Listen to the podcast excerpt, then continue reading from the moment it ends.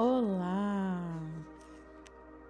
Hoje eu venho aqui trazer uma palavra de Deus para o seu coração e o título da nossa mensagem de hoje é Este é o Senhor. O Senhor me disse: proclame todas estas palavras na cidade de Judá e nas ruas de Jerusalém. Ouça, ouçam os termos dessa aliança e cumpram-nos. Jeremias 11, 6. A aliança estava quebrada e contaminada. O santo templo cheio de imundícias espirituais. A cidade estava opressa. A presença do Senhor estava longe e seus preceitos ignorados.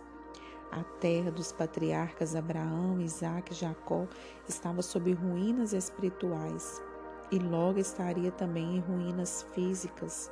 Não sobraria nada da cidade de ouro. Os profetas clamavam ao povo para que se atentasse aos termos da aliança, mas infelizmente o resultado daquela pregação não foi esperado. Mas eles não me ouviram, nem me deram atenção, pelo contrário, seguiram seus corações duros e maus. Por isso eu trouxe sobre eles todas as maldições desta aliança que eu tinha ordenado que cumprissem, mas que eles não cumpriram. Então o Senhor me disse: há uma conspiração entre o povo de Judá e os habitantes de Jerusalém. Eles retornaram aos pecados de seus antepassados, que recusaram dar ouvidos às minhas palavras e seguiram outros deuses para prestar-lhes culto. Tanto a comunidade de Israel como a de Judá quebraram a aliança que eu fiz com os antepassados deles. Tem Jeremias 11, 8, 10.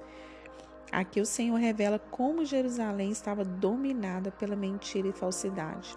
Como no capítulo anterior, o Senhor enfatiza o quanto isso desagrada. Essa atitude não poderia ficar sem julgamento ou consequências. Depois de entregar essa palavra diante da rejeição do povo, o Senhor faz uma clara proibição ao profeta.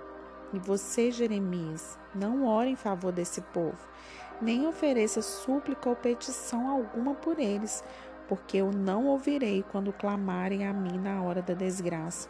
Tem Jeremias 11, 4.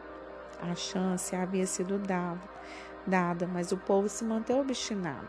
A justiça de Deus nunca falha e devemos compreender essa verdade com temor e seriedade que as palavras do Senhor nessa devocional leva-nos todos à mudança de vida, metanoia, porque não queremos este mesmo destino de ruínas e decepções para nossas vidas, descendência e ministério.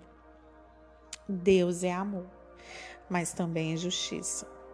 Nunca devemos duvidar dos seus avisos, porque eles são sinais que traz bondade ou juízo. Precisamos estar atentos porque o Senhor é Deus. Ele é bondoso, é um pai de amor, mas ele não tolera a desobediência, ele não tolera um povo que não ouve o que ele está falando.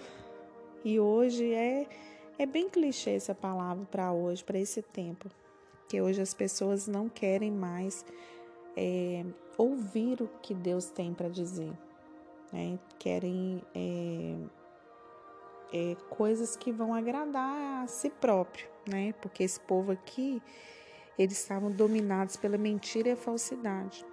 E o Senhor não aceita de jeito nenhum a mentira e a falsidade. Quantos de nós temos sido falsos, temos mentido e estamos achando que estamos falando é, e Deus não está vendo. Estamos é, colocando uma máscara e fingindo uma coisa que não somos. Deus não tolera. Estou falando isso por mim. Quantas vezes nós mentimos para nós mesmos, nós mentimos para as pessoas. Nós devemos pensar todo o tempo que o Senhor está vendo a nossa atitude, está vendo as nossas ações e precisamos entender que a mudança de vida traz é, o arrependimento e traz o favor de Deus para as nossas vidas também.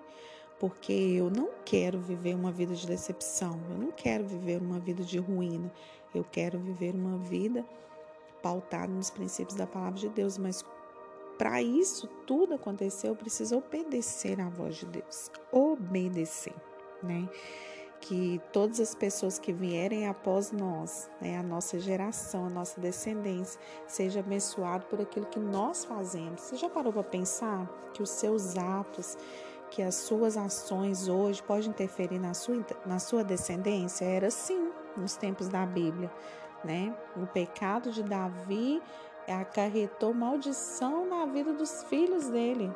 Então, assim, a gente precisa é, colocar a mão na consciência e ver o que, que a gente está fazendo, né? O que, que a gente está plantando nesse tempo, para que no futuro as pessoas que vierem após nós possa colher frutos bons, não frutos podres, né?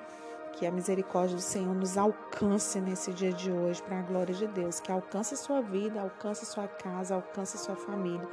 Em nome de Jesus, tá? Não se esqueça de compartilhar esse áudio com o maior número de pessoas, tá bom? E nos vemos amanhã. Um grande abraço.